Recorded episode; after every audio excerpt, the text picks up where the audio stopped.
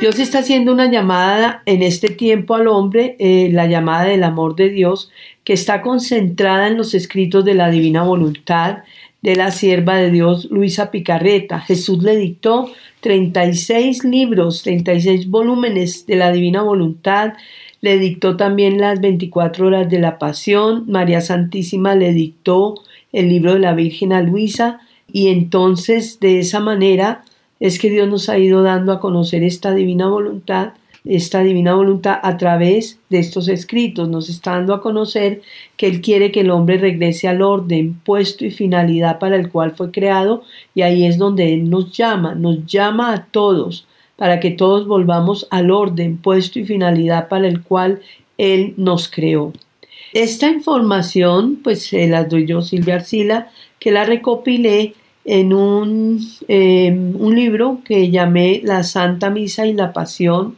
En las imágenes que ustedes ven ahí, en el libro pueden darse cuenta que esta, em, esta pasión o este, la pasión de Jesús va pasando dentro de la Santa Misa. Hay unas imágenes tremendas, tremendas, porque es el sacrificio de un Dios para su Padre Dios, que es Jesús, al Padre. Y vamos a ver entonces aquí también varias cosas interesantes de la misa.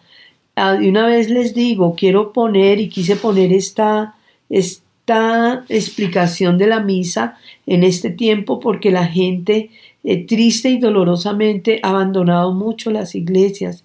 Ya la gente casi no va a misa, no se confiesa, no comulga y es muy importante y es muy importante corresponder a este sacrificio de Cristo, al sacrificio que Él hizo por nosotros, que nos está dando la vida, nos está dando mucho y nosotros no lo estamos aprovechando. Entonces es importante que conozcamos eh, que, cómo es el valor de la Santa Misa, el valor para el Padre Celestial, lo que hace Jesús en cada Santa Misa, y aquí hay varios conceptos interesantes que necesitamos también entender para la divina voluntad, como es el acto único y eterno, pero eso lo vamos a ver más adelante. Bueno, la Santa Misa y la Pasión, este libro que yo hice fue recopilado en, una información que dio el, le dio Dios pues a los santos, siempre Dios eh, le da estos conocimientos a los santos para iluminar la iglesia, para engrandecer la iglesia, para, para ir creciendo la iglesia. está el Padre Pío, que vivía la misa y vivía muchas cosas durante la misa y fue entendiendo la pasión de Cristo, además que él se la participaba por lo que él tenía los estigmas. Entonces él escribió varias cosas de, los que, de lo que está en este video de la misa. Está el santo San Pedro Julián de Aymar, que es apóstol de la Eucaristía. Él vivió para la Eucaristía toda su vida. Se dedicó a la Eucaristía y de lo que, de lo que vamos a ver, de cómo se une la misa y la Eucaristía, es sobre todo de este santo San Pedro Julián de Aymar.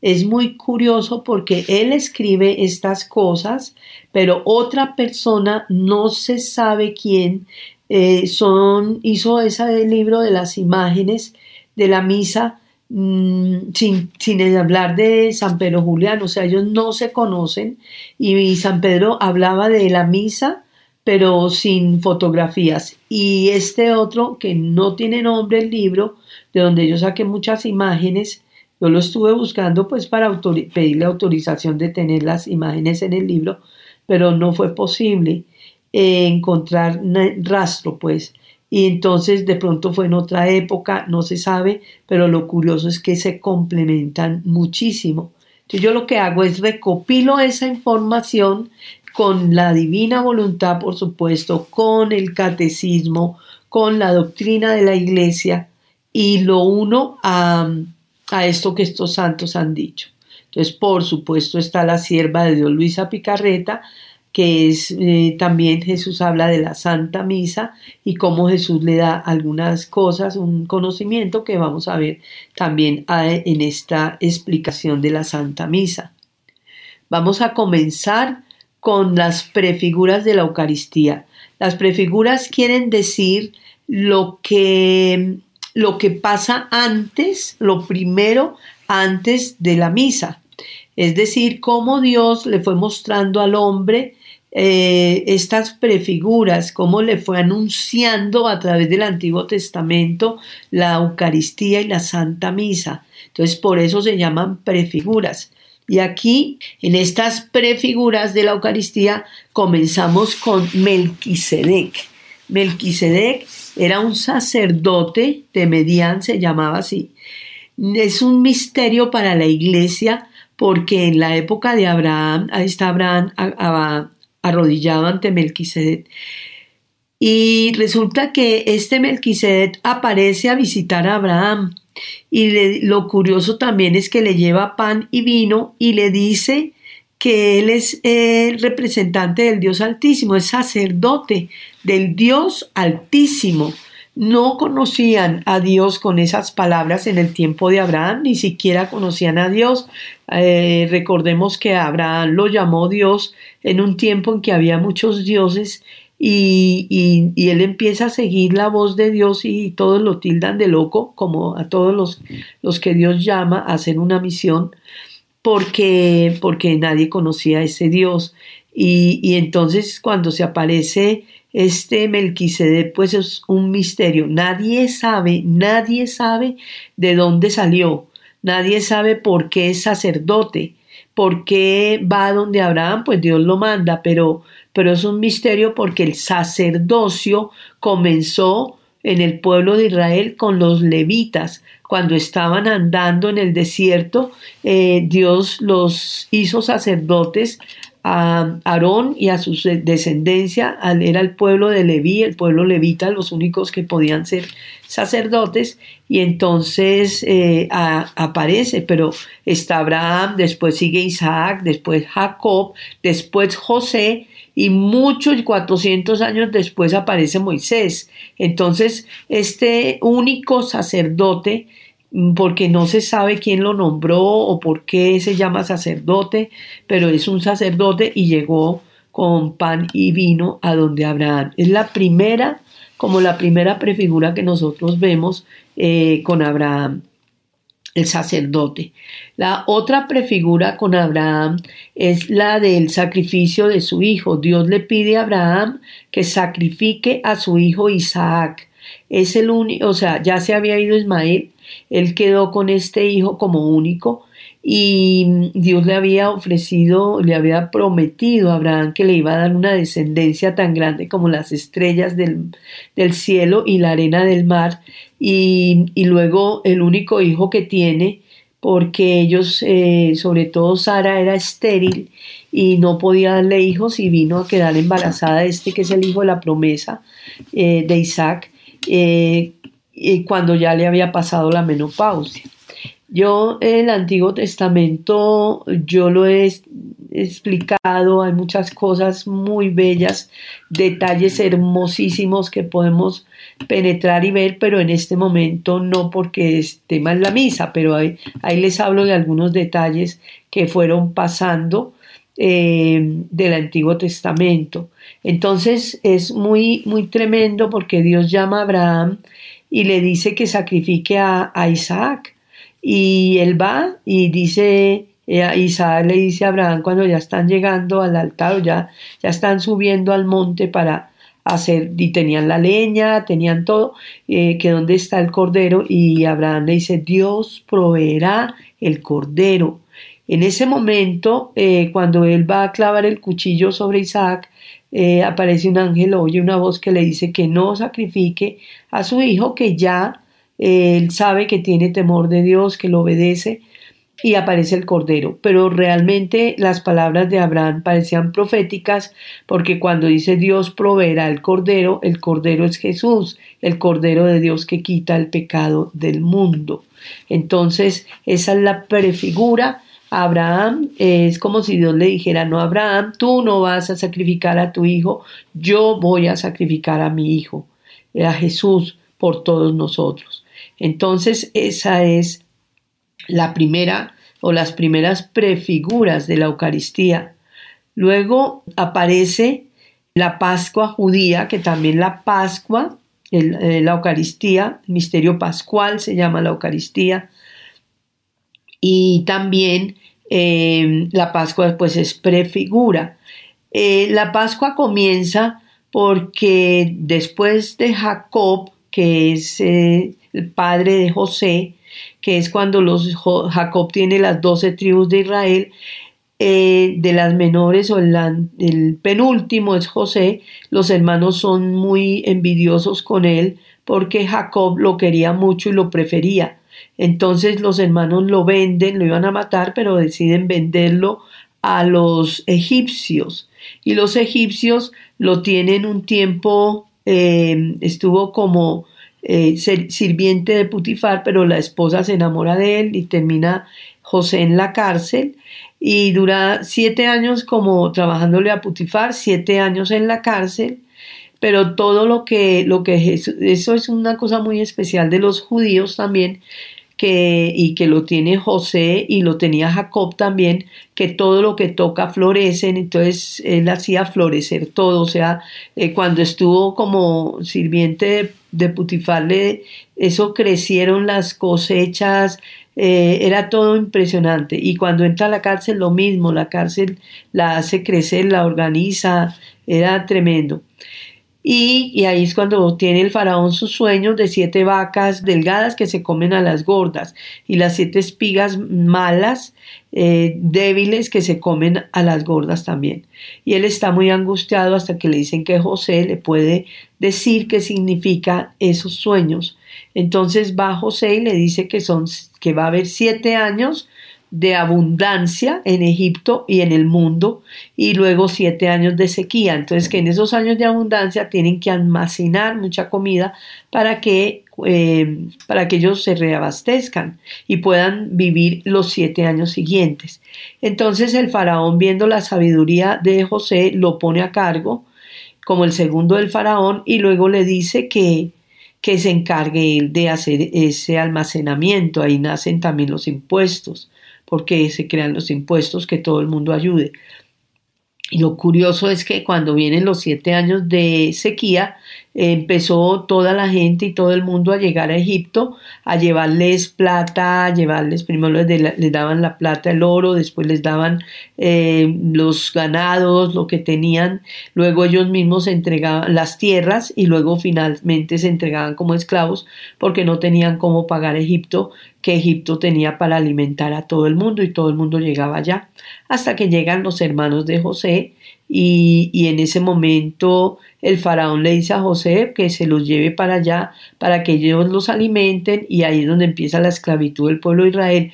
No en ese momento porque después se muere este faraón, se muere José, se mueren todos los hermanos de José, viene un nuevo faraón, empieza eh, la esclavitud del pueblo de Israel, porque el nuevo faraón dice, y a cuento de que nosotros vamos a alimentar este pueblo, entonces lo, em, empieza la esclavitud que dura 400 años, cuatro generaciones. Y en ese momento, entonces ya para liberar al pueblo de Israel, aparece Moisés, que Dios lo escoge a él para liberar al pueblo de Israel, a Moisés. Eh, este Moisés, pues eh, también tuvo una forma muy especial de nacer y crecer porque Dios quería que fuera israelita, pero no podía ser uno de los esclavos. Entonces eh, empiezan a nacer muchos, muchos israelitas en Egipto porque, como les digo, se multiplicaban en todo, en los alimentos, en las comidas, en los, eh, en sus ganados y ellos mismos. Entonces empiezan a tener muchos hijos y muchos, muchos israelitas, entonces ya empieza a preocuparse eh, el faraón de Egipto diciendo, estos israelitas nos van a ganar en número y se nos pueden rebelar y nos pueden ganar. Entonces empiezan a matar los niños israelitas para que no les ganaran a los egipcios. Entonces en eso nace Moisés, la mamá lo mete en una cesta y le llega la hija del faraón el hijo del faraón la, lo, lo educa.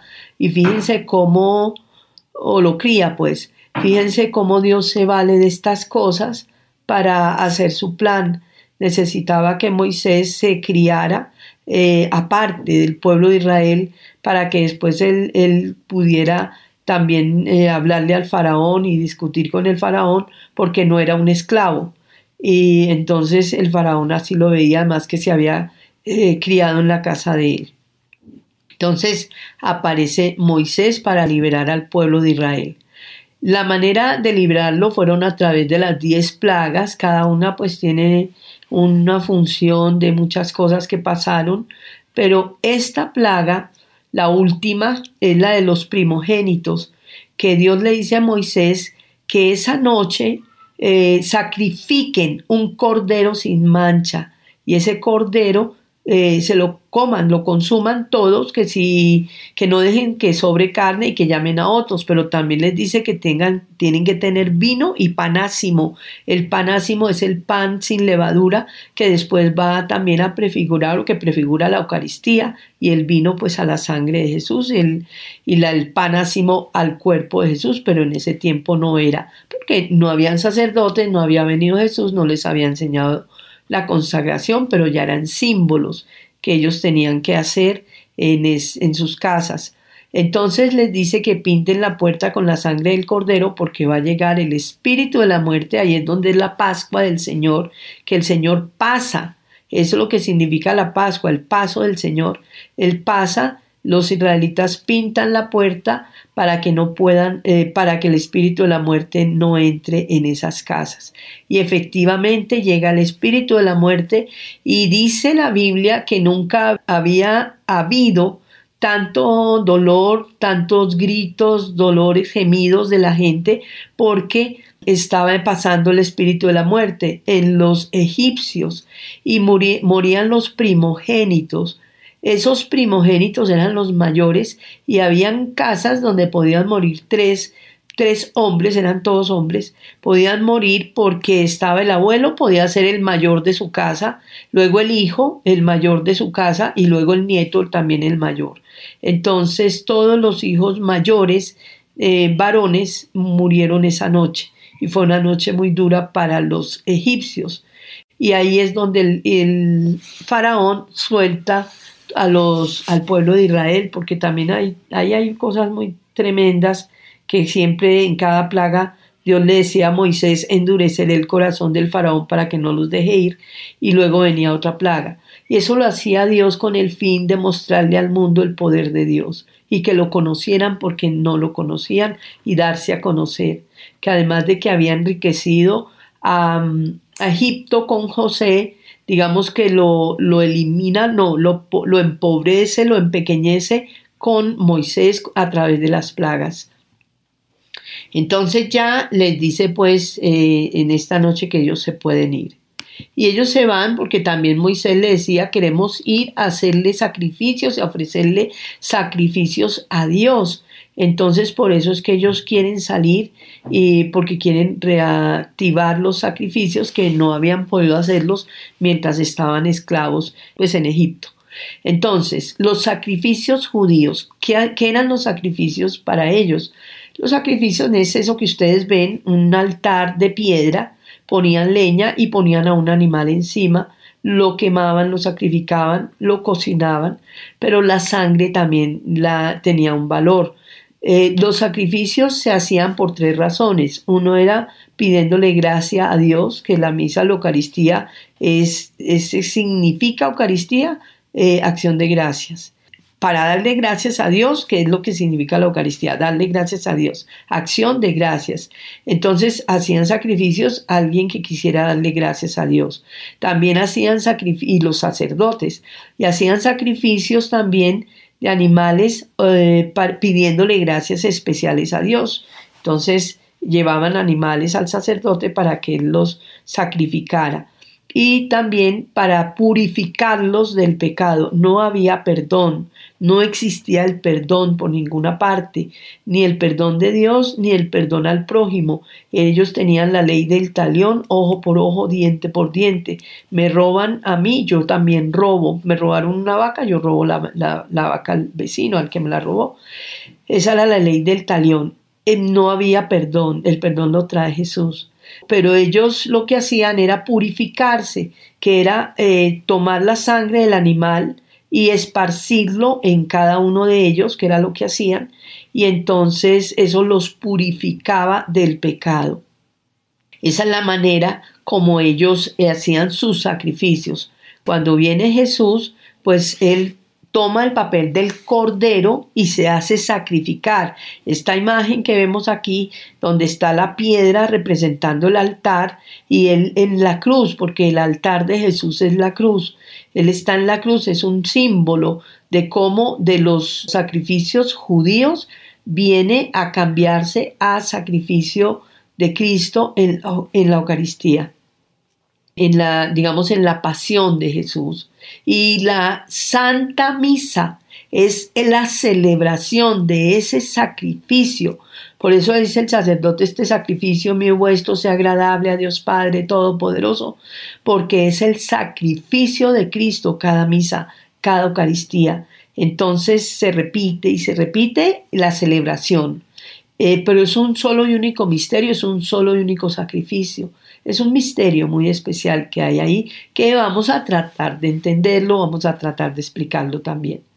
Entonces, aquí también dice eh, San Pablo, dice que pues si la sangre de machos cabríos y de toros y la ceniza de un becerro santifican con su aspersión a los contaminados, o sea, lo que les decía, ellos tomaban la sangre de toros, de machos cabríos, la ceniza del becerro, lo que está diciendo aquí San Pablo, y lo esparcía sobre las personas, sobre los contaminados, dice él, en orden a la purificación de la carne, está hablando del pecado de la carne, cuanto más la sangre de Cristo que por el Espíritu Eterno se ofreció a sí mismo, sin tacha a Dios, purificará de las obras muertas nuestra conciencia para rendir culto a Dios. Fíjense que dice, se ofreció a sí mismo sin tacha a Dios, sin tacha, sin mancha, eh, inmaculado. Pedían un cordero, un animal, ah, cuando iban a hacer esas purificaciones, los sacerdotes y el pueblo de Israel tenían que llevar,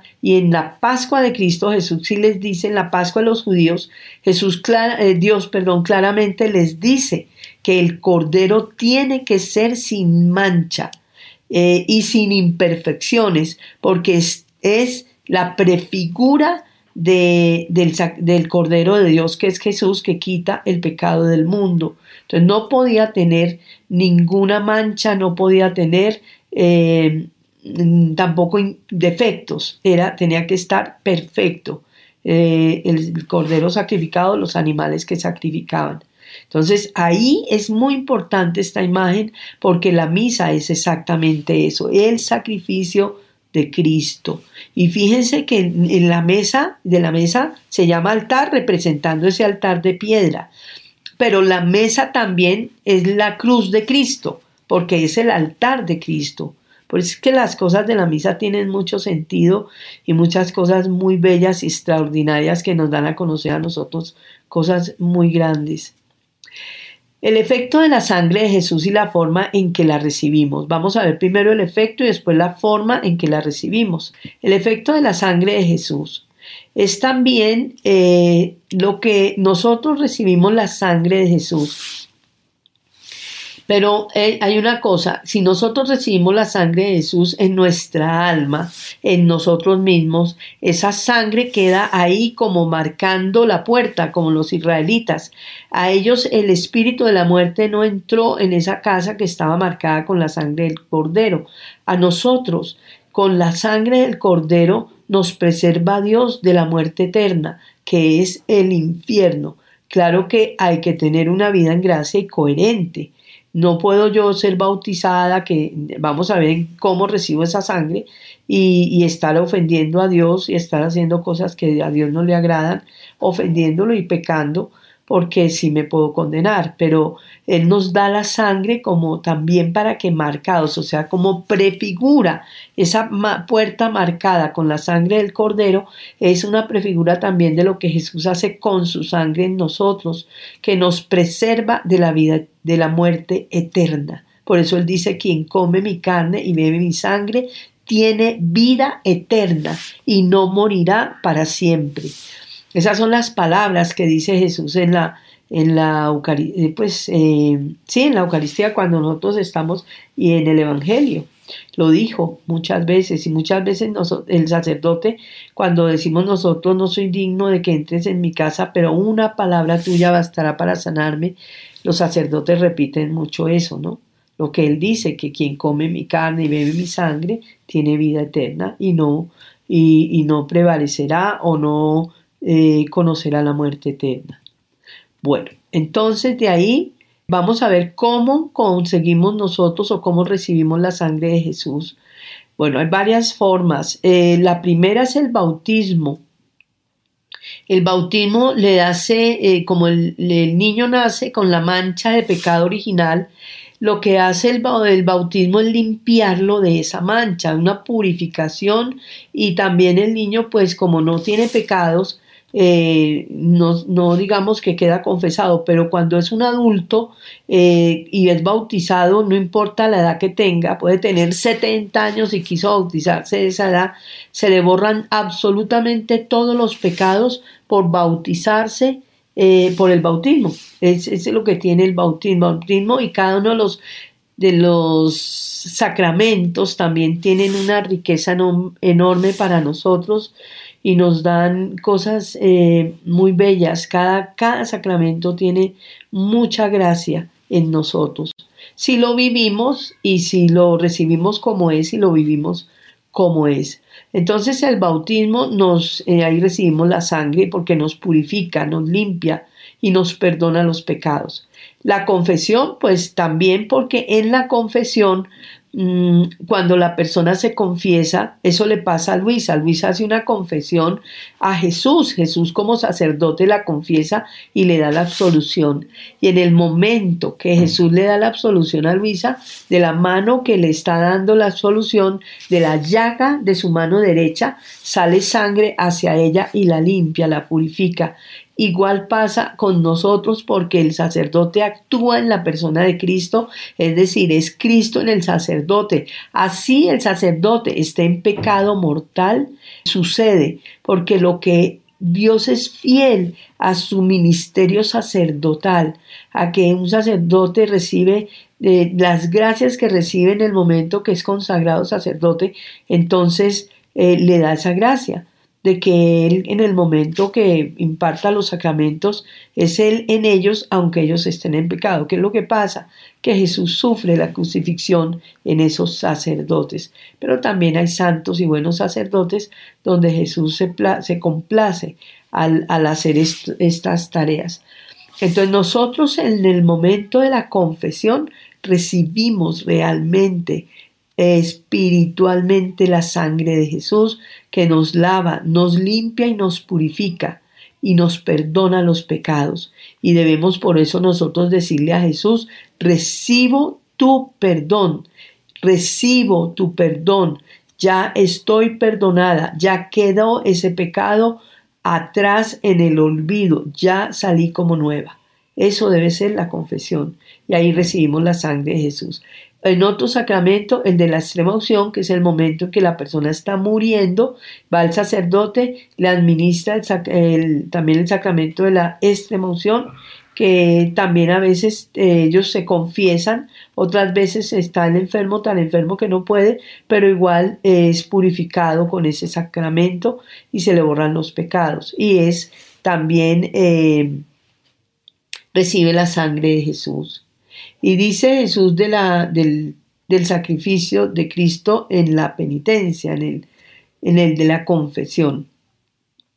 En este sacramento de la penitencia mi sangre se pone en acto sobre el pecador arrepentido, para descender a su alma, para lavarlo, para embellecerlo, sanarlo y fortificarlo, para restituirle la gracia perdida, para ponerle en las manos las llaves del cielo que el pecado le había arrancado, para sellar sobre su frente el beso pacífico del perdón. Muy hermoso es este, esta parte de, la, de los escritos donde Jesús habla del sacramento de la confesión y cómo el pecador arrepentido es lavado con su sangre y todo lo que hace la sangre lo fortifica, le restituye la gracia perdida, lo embellece, lo sana y le pone las manos de las llaves en las manos del cielo. Es muy lindo, es, cada sacramento tiene cosas muy especiales. También eh, nosotros recibimos la sangre en las oraciones que hacemos, donde le pedimos a Jesús que nos lave con tu sangre, que nos purifique con su sangre. Hay mucha gente que se, se eh, toma la sangre de Jesús para hacer exorcismos, liberaciones, me baño con tu sangre, me cubro con tu sangre, me sello con tu sangre. Son oraciones muy válidas y realmente eso sucede. Nosotros vamos recibiendo la sangre. Y en la divina voluntad, pues hace ocho días que, eh, sí, que vimos eh, cómo la Virgen a Luisa le da esta oración donde, donde realmente eh, le enseña a revestirse de Jesús crucificado, ciño mi cabeza con tus espinos, e impregno em, eh, mis ojos, eh, bueno, con las lágrimas de Jesús, me adorno con tus llagas, traspaso mis manos y mis pies, lavo mi alma con tu sangre, le enseña Luisa, la Virgen María a Luisa y a nosotros, para que estemos siempre revestidos y cubiertos con la sangre de Cristo y revestidos de Jesús crucificado. Y esa es la forma en que vamos recibiendo la sangre. Ahora, vamos a ver tres alimentos que son Jesús, se convierten en sangre y nos transforman. Nos transforman en Jesús. Y vamos a ver por qué y vamos a ver cada uno de ellos, qué es lo que tienen estos alimentos, por qué nos transforman en Jesús, por qué se convierten en sangre, pero en la sangre de Cristo, no en cualquier sangre. Cuando nosotros comemos cualquier alimento, frutas, verduras, carne, lo que sea, esos alimentos se transforman en sangre en nosotros y esos alimentos nos dan la vida, la vida humana, porque después esos alimentos vuelven, eh, una parte se desecha, pero otra parte forma parte de nosotros mismos, de nuestra carne, de nuestros huesos, de nuestra sangre, nos da la vida. Ahora, los alimentos que son Jesús, que son alimentos espirituales, se transforman en sangre y nosotros también los recibimos. Entonces, por esa razón es que también podemos nosotros recibir la sangre de Jesús para que también estemos eh, nosotros es, algo muy bello también. Pero son tres alimentos que son Jesús, se convierten en sangre y nos transforman. Esos tres alimentos, vamos a ver cuáles son. Empezamos con el primer alimento, que es la Eucaristía. La Eucaristía es, eh, dice, eh, Jesús le dice a Luisa, hija mía, ven entre mis brazos hasta dentro de mi corazón.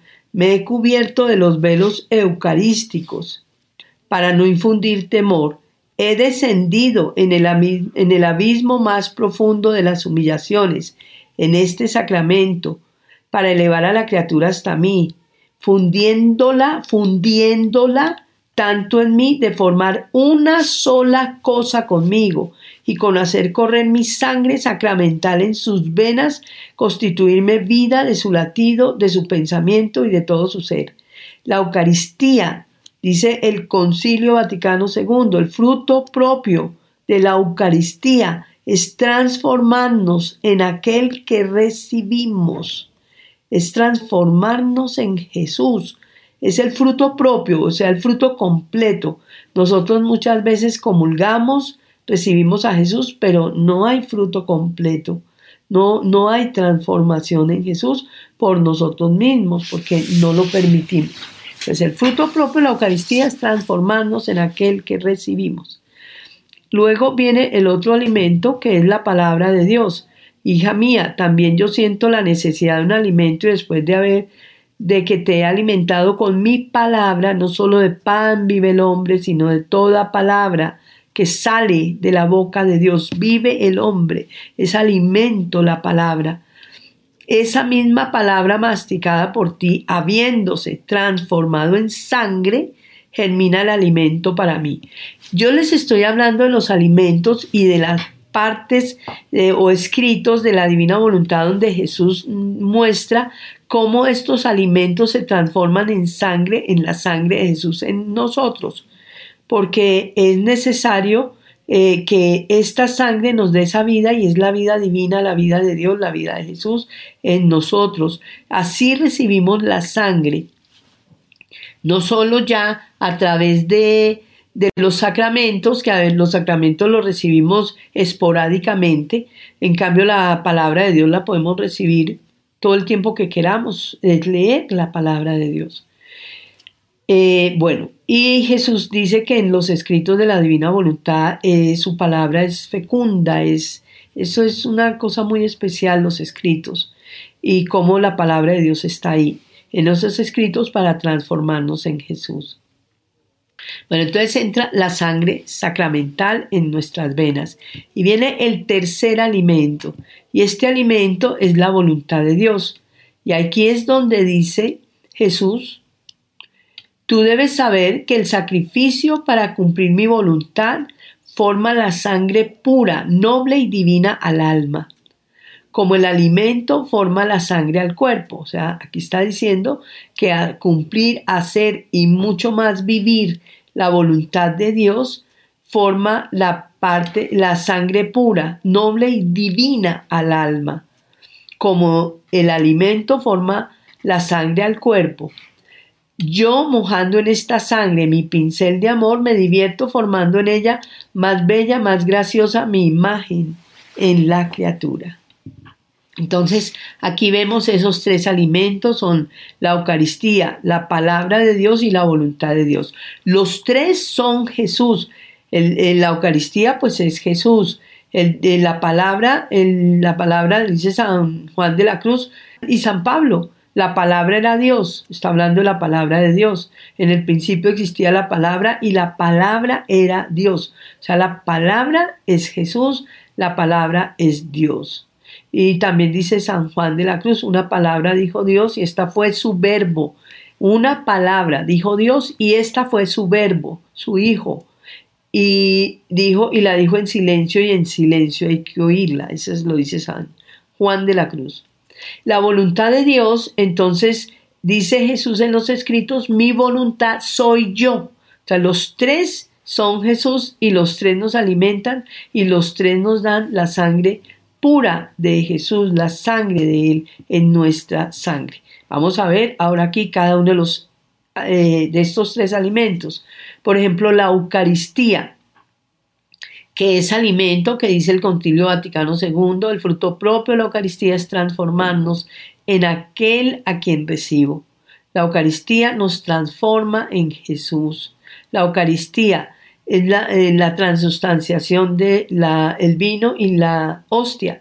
La hostia y el vino tienen una, una forma y tienen una consistencia. Por ejemplo, cuando hay una transformación, se cambiaría de forma, porque es transforma, formación.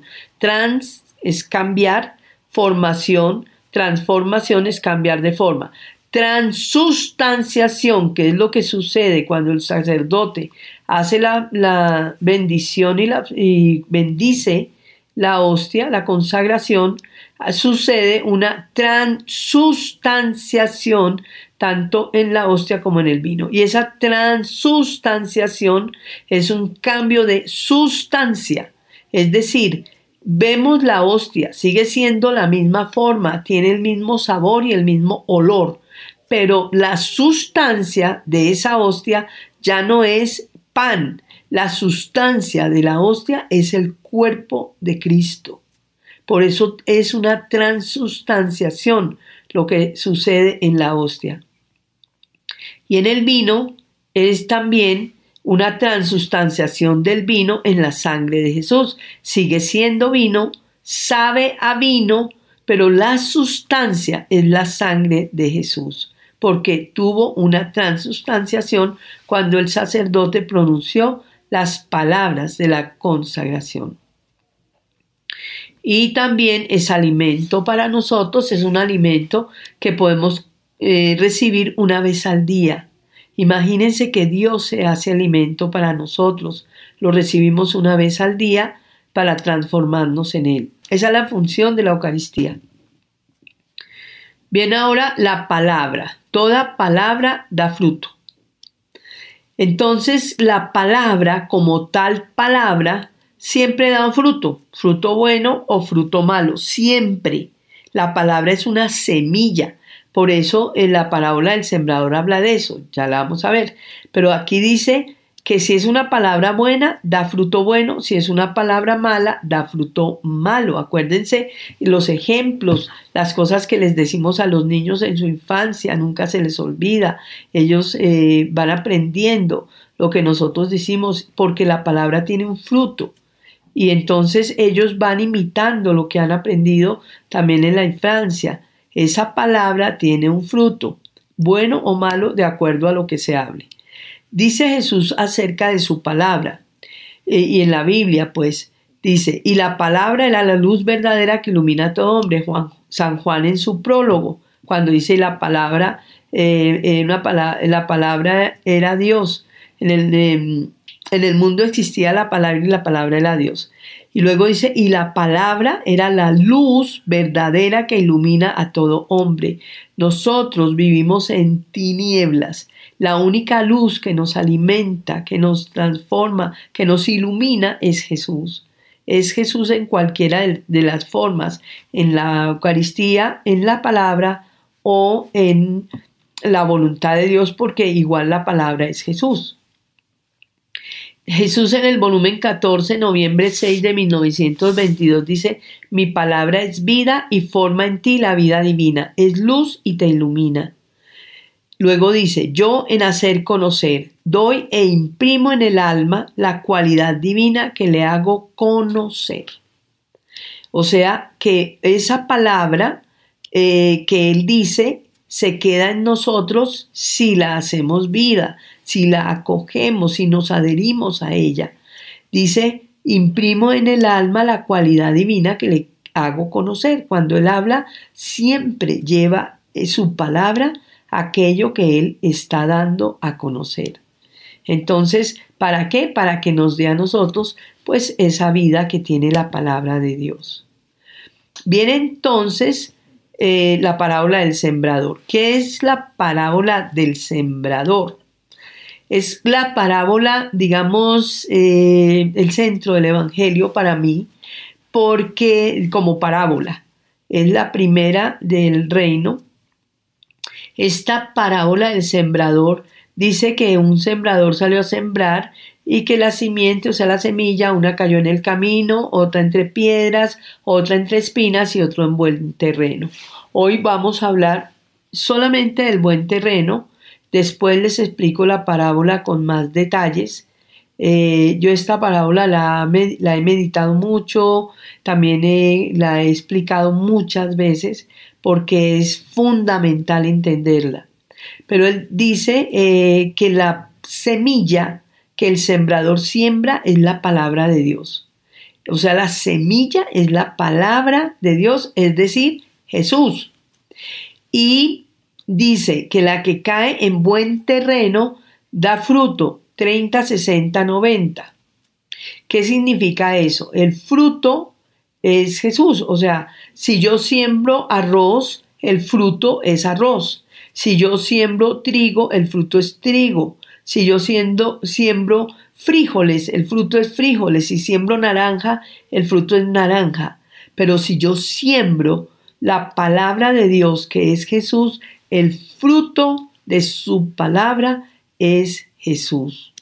Como fruto yo siempre eh, que explico esta parábola digo, bueno, pero nosotros no somos árboles, no tenemos frutos que puedan arrancar de mí, pero es que el fruto de mi palabra es la transformación, de la palabra de Dios, es la transformación del alma en Jesús. Entonces el fruto viene a ser el temperamento de Jesús, los modos de Jesús, la, los actos de Jesús, la bondad, los atributos de Dios en nosotros como María Santísima. María plenamente es fruto viviente de la palabra de Dios. María es un Jesús viviente. Por eso el fruto en María es pleno y es completo. Es, es por eso ella cuando dice que es la llena de gracia, la llena de Dios, la, mm, digamos, ella eh, sobrepasa la gracia, se sobreabunda en ella la gracia. La plenitud de la gracia está en María porque ella recibió esa palabra más viviendo con él.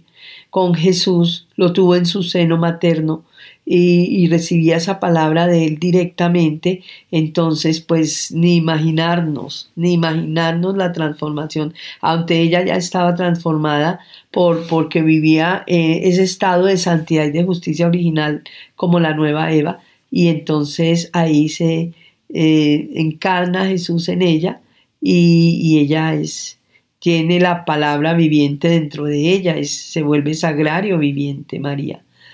Entonces ella tiene el fruto completo, más del 100%. En nosotros pues también tendremos fruto de acuerdo a, lo que le demos importancia a la palabra de Dios y a lo que la obedezcamos y la hagamos. Entonces, de acuerdo a eso es el fruto de la palabra que yo escucho, de la parábola del sembrador. Ahora, eh, el fruto de la palabra de Dios es Jesús en el alma. Yo les pintaba este niño en el corazón un árbol, como imaginarnos un árbol que tiene diferentes frutos. Esos frutos amarillos que parecen naranjas son frutos de palabra que él ha escuchado porque nosotros tenemos eh, mucho conocimiento de muchas otras cosas. Eh, todo el tiempo estamos viendo cosas, oyendo cosas, eh, aprendiendo cosas. Entonces ahí vienen a ser esos frutos y hay frutos malos también, de palabras malas, de cosas malas. Pero digamos que aquí nos centramos en los frutos que no son Jesús, pero son buenos frutos y eh, la palabra de Dios que es Jesús. Entonces da como fruto a Jesús.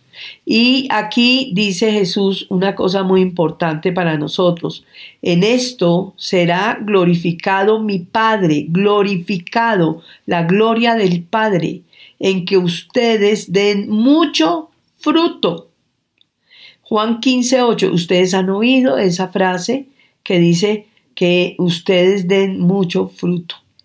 Mucho fruto es ese fruto, es Jesús, Él se refiere a ese fruto, porque entre más frutos demos de Jesús, más gloria le daremos al Padre. Es la manera verdadera de glorificar al Padre. Por eso Jesús lo dice, en esto será glorificado mi Padre, en que ustedes den mucho fruto, que es la palabra de Dios. Viene ahora la voluntad de Dios. Jesús dice en los escritos de la divina voluntad, habiendo establecido la eterna sabiduría que también tuviera su alimento, le fue asignado como alimento exquisito la voluntad suprema al alma. Él dice cuando está eh, con eh, los apóstoles que llegan y él está con la samaritana, lo había mandado la samaritana a que llamara a la gente, a que lo conocieran. Eh, llegan los apóstoles y, le dicen, pero tú no has comido. Y, entonces él dice, mi alimento es hacer la voluntad de mi Padre. Mi alimento es hacer la voluntad de mi Padre. Y fíjense que el alimento de Jesús, que es Dios, es un alimento fino y exquisito, como es su voluntad, que es el mismo. Entonces él le contesta así. Y aquí dice, habiendo establecido la eterna sabiduría que también el alma tuviera su alimento, le fue asignado como alimento exquisito la voluntad suprema. Así que quien toma este alimento es fuerte en el obrar el bien, está como impregnado en el amor hacia Dios. Este alimento le aumenta la sangre divina para formar el crecimiento de la vida de Dios en ella. O sea, para eso es que la sangre de Dios entra en nosotros para formar el crecimiento de la vida de Dios en nosotros. Como sol se refleja en su inteligencia para hacerla conocer a su creador y formarse a su semejanza. y formarse a su semejanza, hacerle conocer a su creador y formarse su semejanza.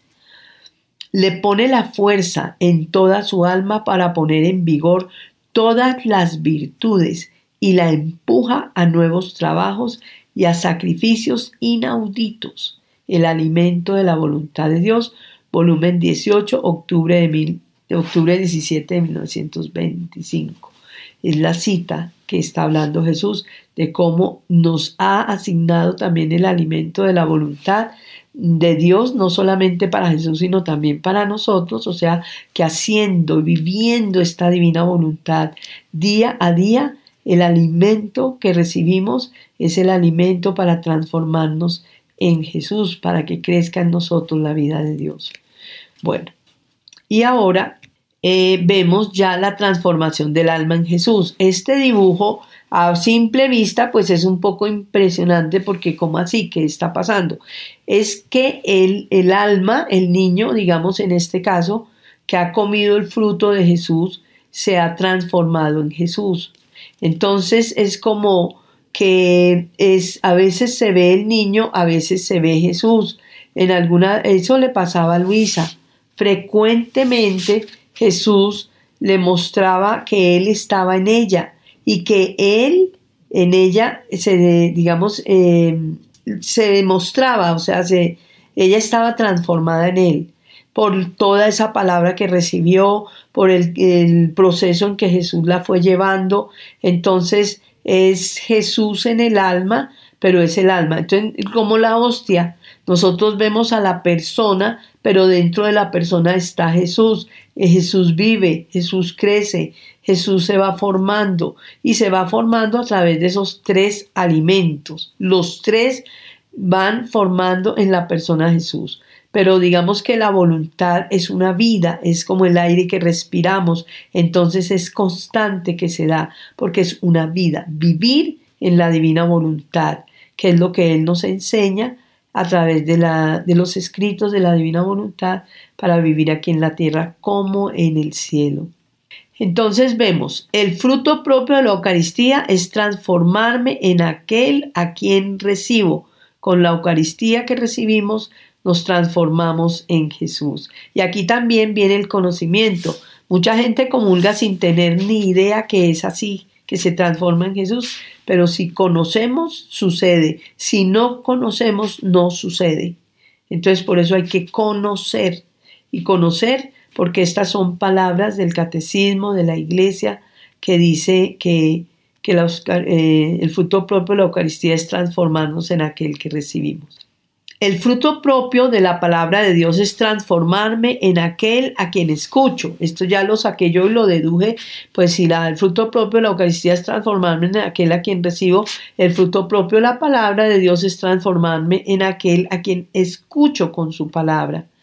Y el fruto propio de la voluntad de Dios es transformarme en aquel cuya voluntad es mi vida. Es una frase también que dice Luisa en los escritos que eh, es, está diciendo de ese, su voluntad es, es mi vida. Es el fruto propio de la voluntad de Dios es transformarme en aquel cuya voluntad es mi vida, porque tiene que ser la voluntad de Dios una vida nuestra, hacerla propia, vivirla, quererla, desearla, pedirla, conocerla. Todo eso implica el vivir en la divina voluntad.